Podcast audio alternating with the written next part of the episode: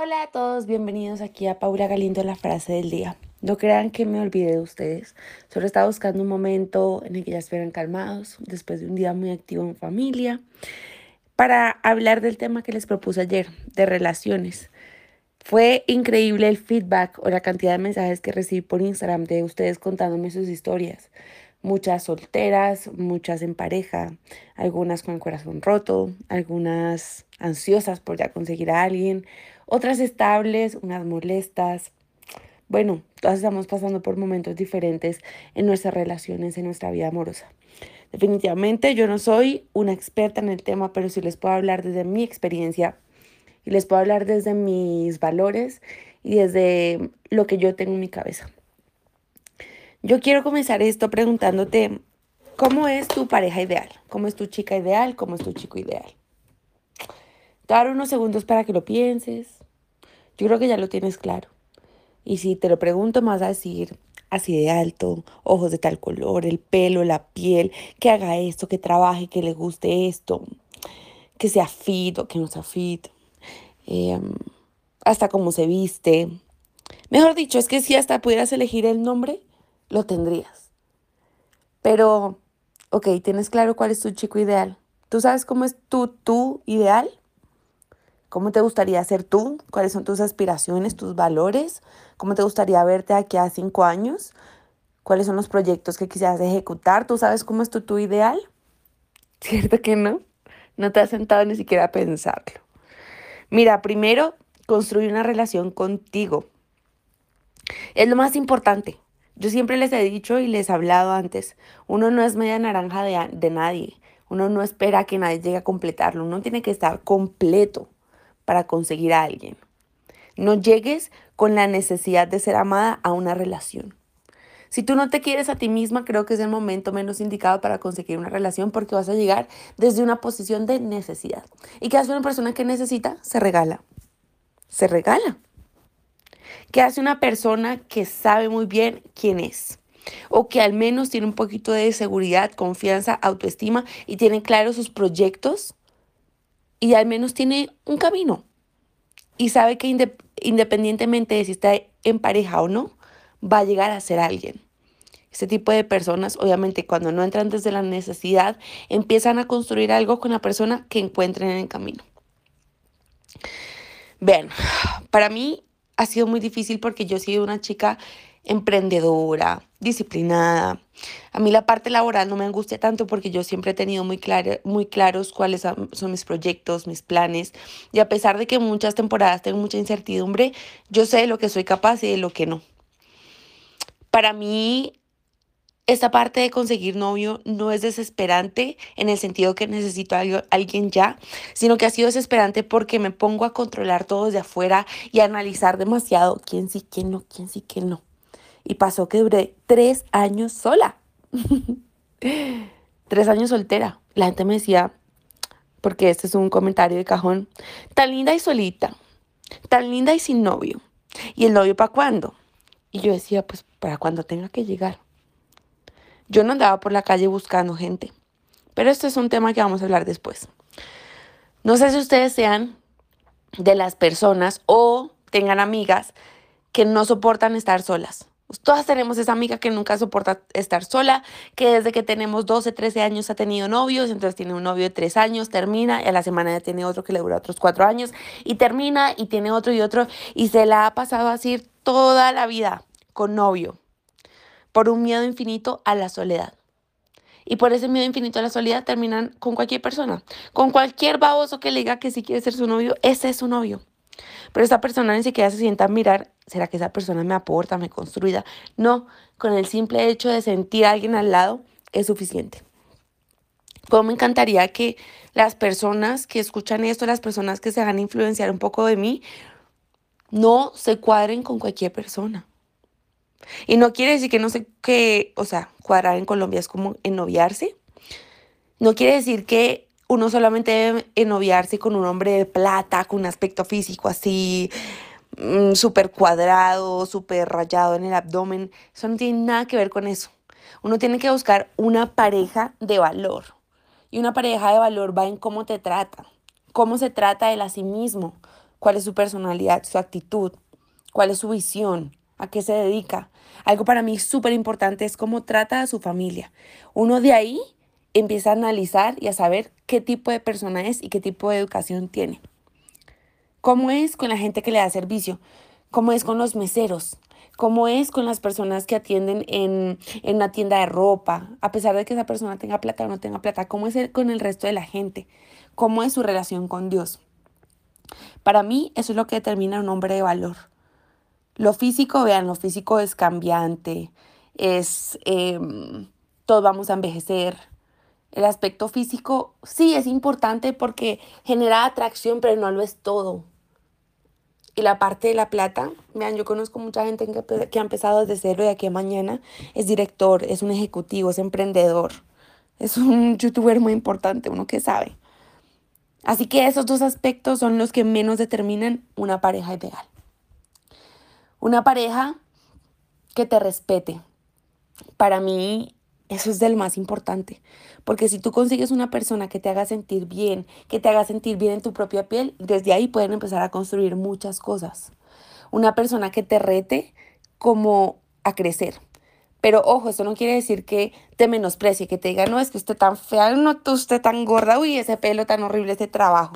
No, sino una persona que vea el potencial que hay en ti y con su forma de ser te inspira a ser tu mejor versión. Y viceversa. Una persona que tú le das tanto potencial que tú digas, yo lo voy a apoyar para que crezca.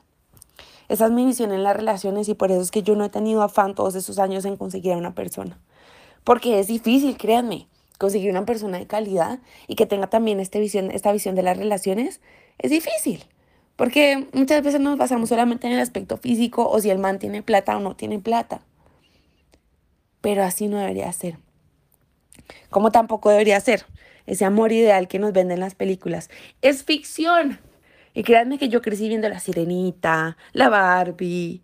Todo era perfecto, ¿no? El príncipe azul.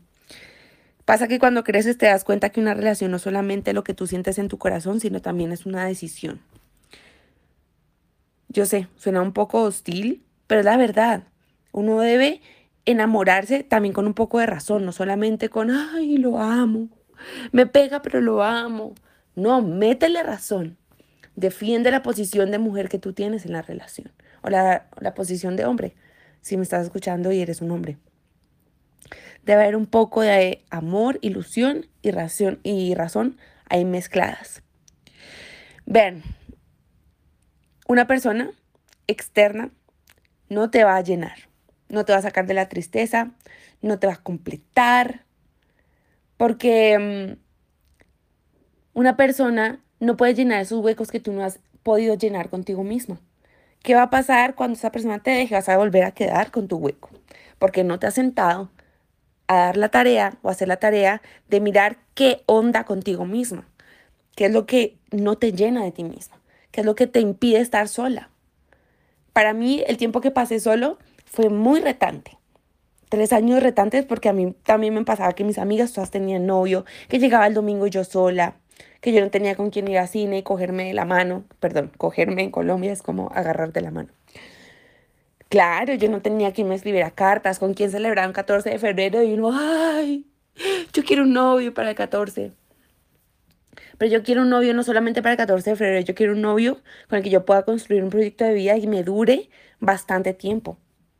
Yo no sé si en la relación que yo estoy actualmente vaya a ser para toda la vida, si me voy a casar o no, pero sí me aseguré que fuera una persona a la que yo admirara.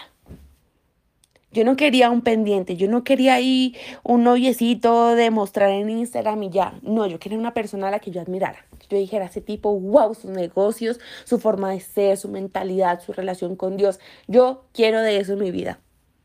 Él no está tapando mis huecos. Él me está inspirando a ser una mejor, una mejor persona en la persona que ya soy. Y en esos tres años que duré sola, como les comentaba, yo me enfoqué en mí.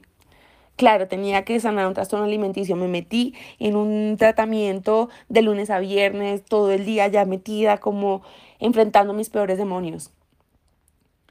Me enfoqué en mi salud, en mis proyectos, en estudiar. Saqué el health coaching. Estudié otras cosas que también me interesaban.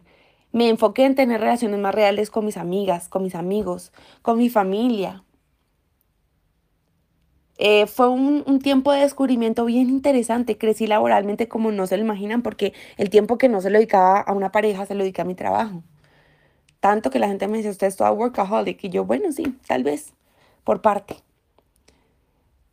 Vean, hay tantas cosas que yo quisiera contarles que a mis cortos 26 años, porque yo sí siento que son cortos, eh, me gustaría sembrar una semilla en ustedes. Que yo sé que por nuestra cultura latinoamericana es como hasta que un hombre te saque de tu casa, hasta que un hombre te saque con anillo de tu casa y tú puedas ser. No, no. Tú te construyes tu futuro. Tú estudia por ti.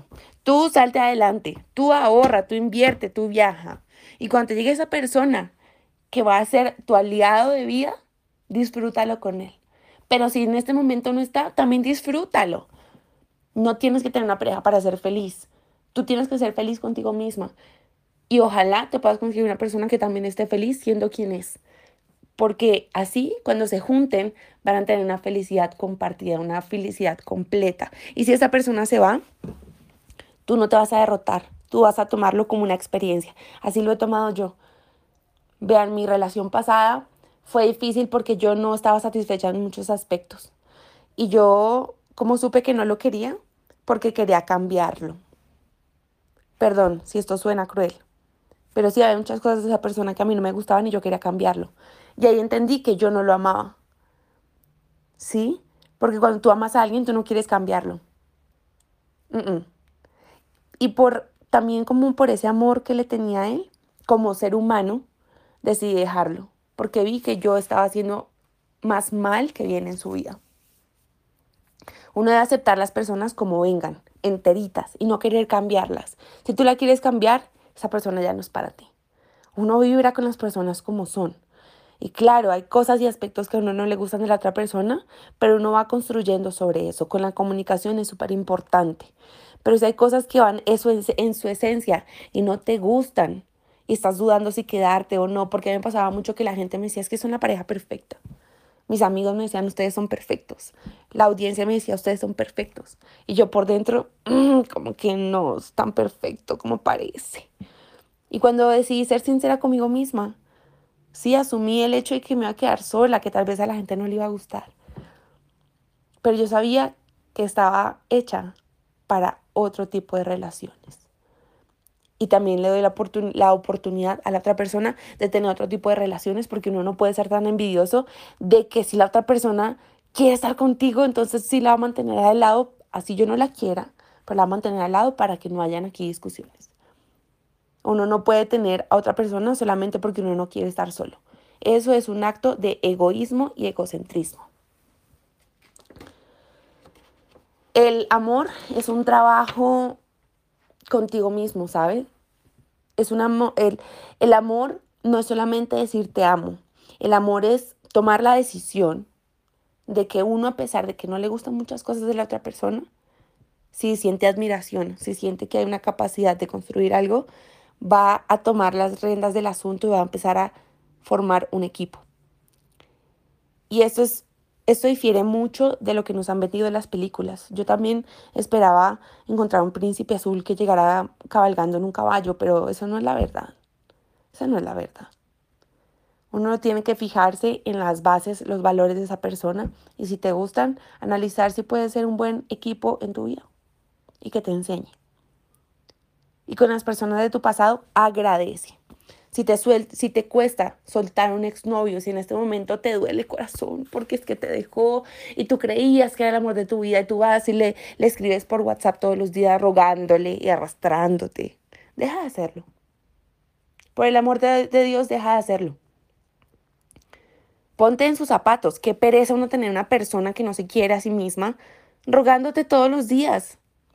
No esperes que la otra persona llene el hueco que tú no puedes llenar así te duela, ¿sabes qué? Yo te recomiendo que hagas dieta de verle las cosas a esa persona, deja de estoquearlo, deja de buscarlo y empieza a concentrarte en ti, en ti. Vístete más bonito, empieza a estudiar algo, ponte metas a corto plazo, sal con tus amigas, distráete. Ok, no lo puedes tener. Ya, resígnate. Y empieza a construirte a ti y verás que una persona que sí se encaja a tus valores y a lo que tú tienes planeado para tu vida va a llegar. Las personas llegan, o sea, imposible que no consigas a nadie más. Hay millones y millones de personas en este planeta. Claro que de pronto va a tomar un tiempo, tómalo con paciencia, pero te aseguro que un amor bonito te va a llegar. Un amor bonito, mm, tal vez no como el de las películas, pero un amor real, un amor con conciencia, con razón y obviamente con corazón. Espero que esta visión que yo tengo sobre el amor te sirva un poco. Yo sé que no me las sé todas, pero yo sí quisiera verlas a ustedes muy empoderadas en esta parte del amor y no, y no empoderadas en el sentido de que me tengo que conseguir el mejor tipo que me dé todo y que me haga todo. No. Me a conseguir una buena pareja que me ayude a sumar, que me ayude a ser mejor persona conmigo mismo y con los demás y que tengamos paz, que tengamos una buena relación, una buena comunicación. Y, y que a la larga todo esto te lleve a estar feliz y tranquila, tranquila. Aprende de los exnovios. Vea, ah, se me olvidó lo que te estaba diciendo.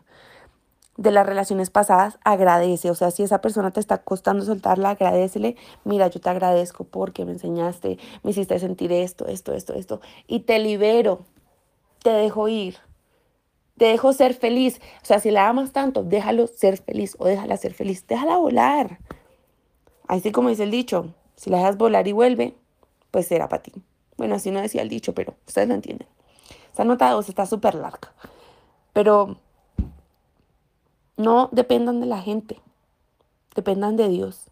Es el único que tiene esa fuente de amor real. Es el único que te puede ayudar a sanar todas esas cosas que tal vez estás buscando en otras personas que no te lo van a dar.